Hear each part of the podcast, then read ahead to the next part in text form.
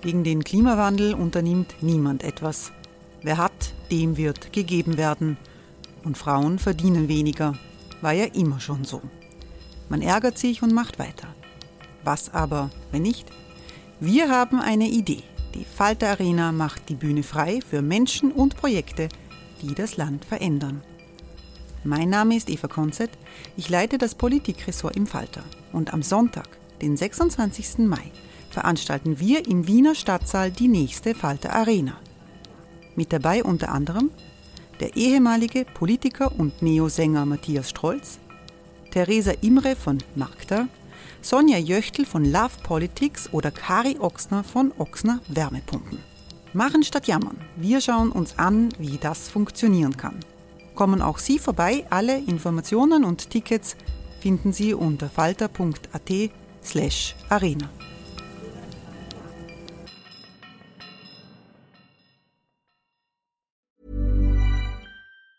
Hey, it's Ryan Reynolds, and I'm here with Keith, co star of my upcoming film, If, only in theaters, May 17th. Do you want to tell people the big news? All right, I'll do it. Sign up now and you'll get unlimited for $15 a month in six months of Paramount Plus Essential Plan on us. Mintmobile.com slash switch. Upfront payment of $45 equivalent to $15 per month. Unlimited over 40 gigabytes per month. Face lower speeds. Videos at 480p. Active Mint customers by 531.24 get six months of Paramount Plus Essential Plan. Auto renews after six months. Offer ends May 31st, 2024. Separate Paramount Plus registration required. Terms and conditions apply if rated PG.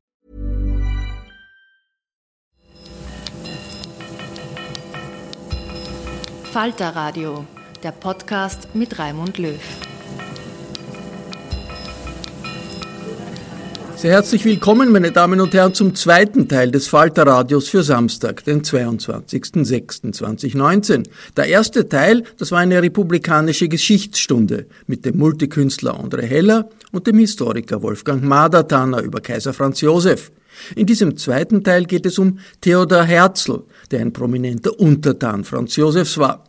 Der österreichisch-ungarische Journalist Theodor Herzl war der Begründer des Zionismus. Sein Buch Der Judenstaat ist 1896 erschienen.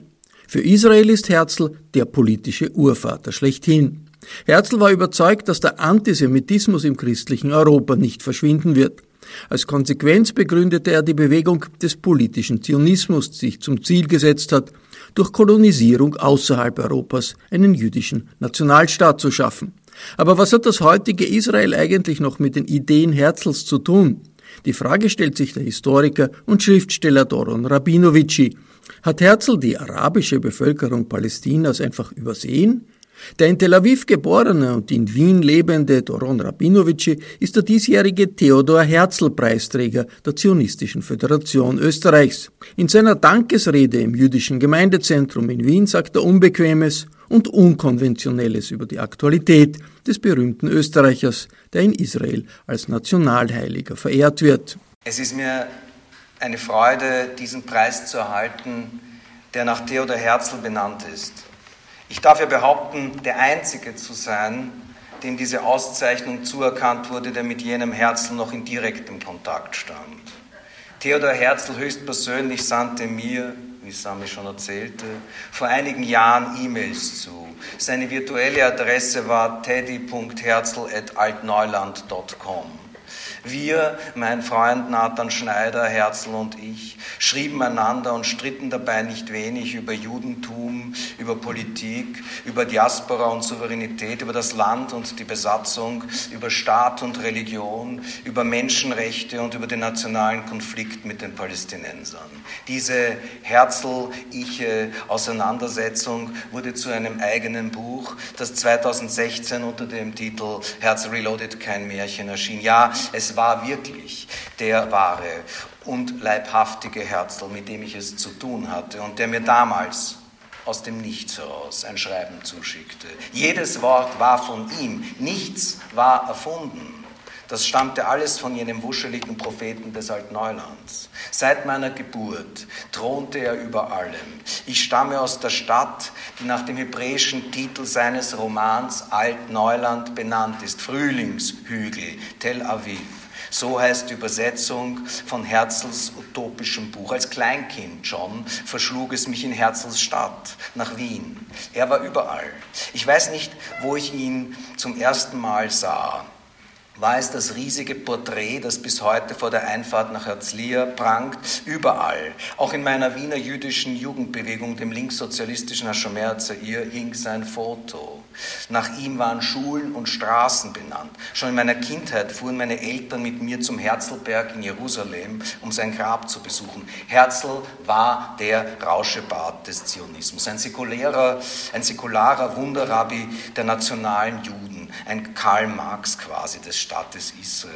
Er verkündete, es brauche den Judenstaat. Das war der Titel seiner programmatischen Schrift gewesen und die meisten, ob Juden oder Nichtjuden, hatten ihn deswegen verlacht. Allein der Begriff Judenstaat klang in Wien von Karl Loeger wie Hohn, denn kaum irgendwer glaubte damals, mit Juden sei ein Staat zu machen.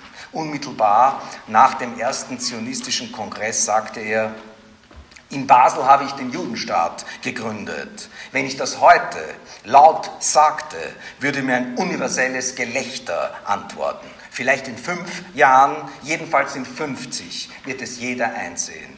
Genau 50 Jahre nachdem er diese Worte ausgesprochen hatte, war der Judenstaat entstanden. Herzl war die Personifikation der verzweifelten Sehnsucht, dem Hass, der Ausgrenzung und den Pogromen zu entgehen. Jene, die seine Ideen, die seine Idee bis heute bekämpfen, verachten ihn und nennen ihn einen kolonialistischen Nationalisten. Aber selbst viele von denen, die ihn einst betrauerten, wussten mit seinen Vorstellungen wenig anzufangen. In Israel wird er gefeiert, doch kaum gelesen.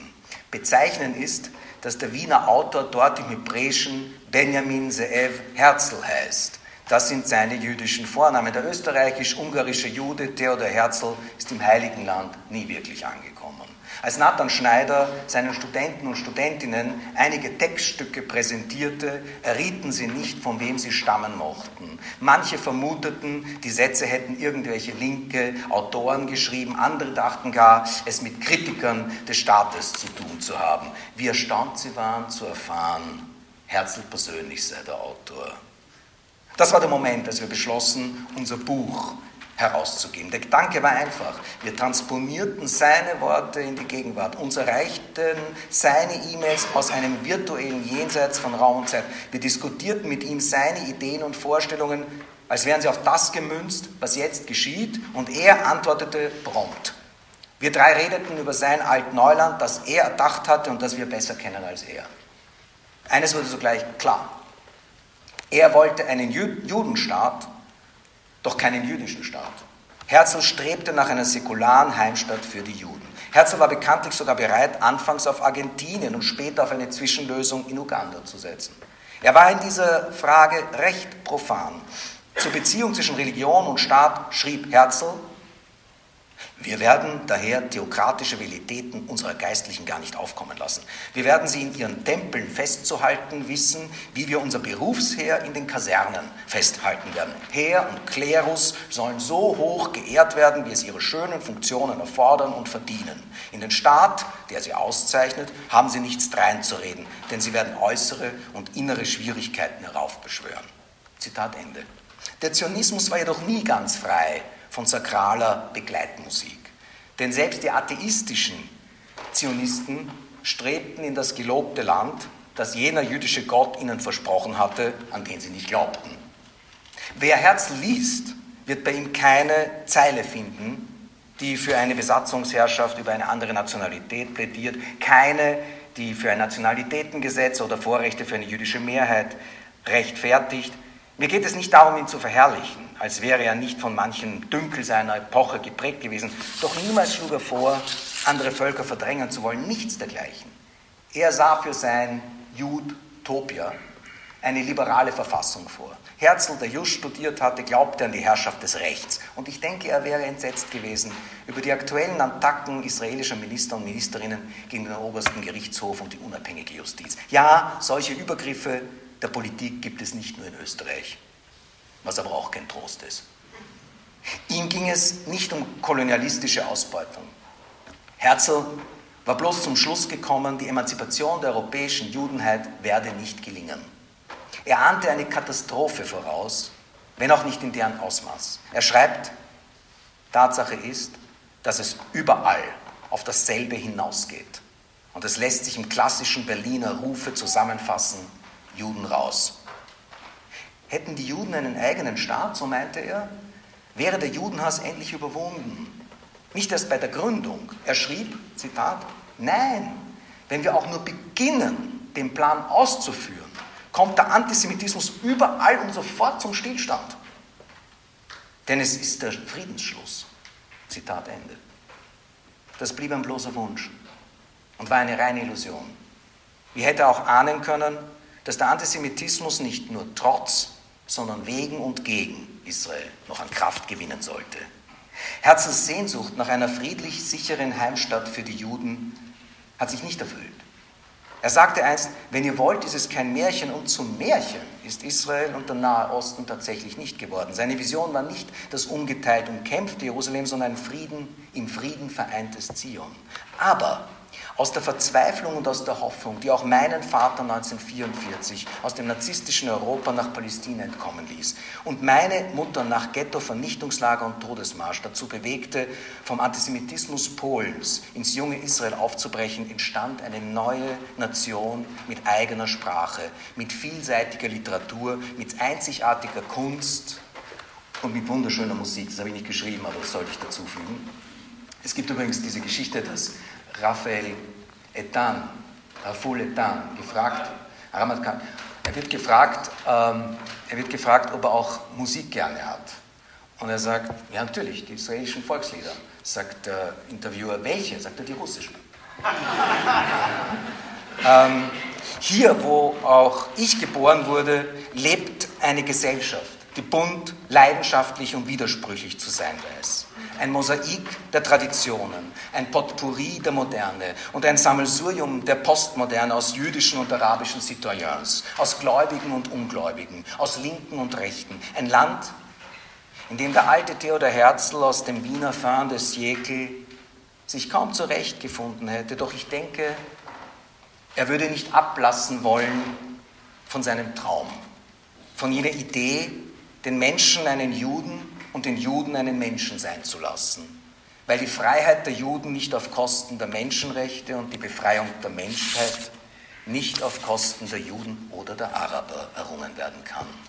Das ist die Essenz dessen, was mir in meiner Jugendbewegung Hashomerze ihr beigebracht wurde. Dahinter verbirgt sich ein einfacher Wunsch, etwa von Eltern, seien sie muslimisch, christlich oder jüdisch, ihr Kind in die Schule zu schicken ohne zu befürchten zu müssen, es werde unterwegs von einer Sprengstofffalle, von einer Rakete oder einer Kugel getötet. Diese Hoffnung auf einen Frieden zwischen den Menschen dieser Region, zwischen Israel und Palästina, auf eine Zukunft jenseits von Hass, Terror und Besatzung ist zwar noch nicht erfüllt, doch auch noch nicht erloschen. Das war und das ist Herzensutopie vom Altneuland, die weiterwirkt, nicht nur in mir, der ich heute so dankbar bin, mit dieser Auszeichnung bedacht zu werden. Nicht nur bei uns, die wir Israel nahestehen, sondern auch bei vielen, die heute noch zu den Feinden gehören. Er würde uns allen ungebrochen und immer wieder erklären, wenn ihr wollt, ist es kein Märchen. Enso Agada, sondern ein Gebot der Vernunft, eine unbedingte Notwendigkeit, die einzige Zukunft für ein Altneuland. Vielen Dank.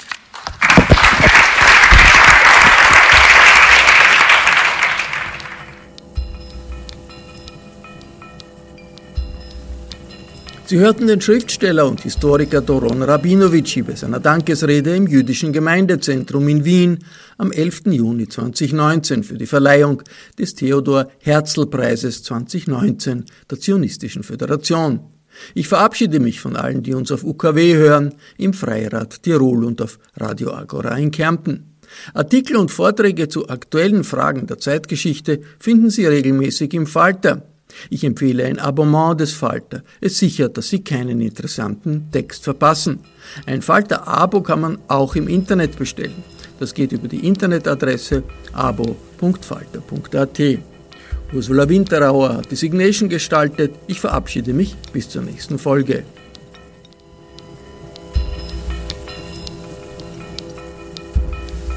Sie hörten das Falterradio den Podcast mit Raimund Löw.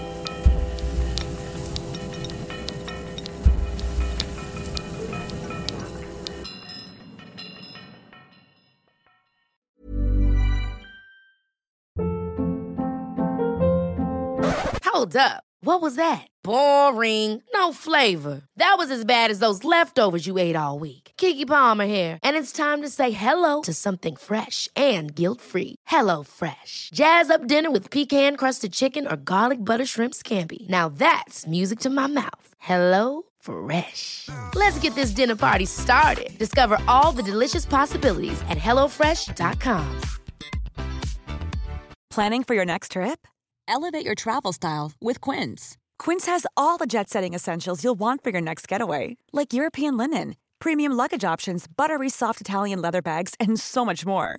And is all priced at 50 to 80% less than similar brands. Plus, Quince only works with factories that use safe and ethical manufacturing practices. Pack your bags with high-quality essentials you'll be wearing for vacations to come with Quince. Go to quince.com slash pack for free shipping and 365-day returns.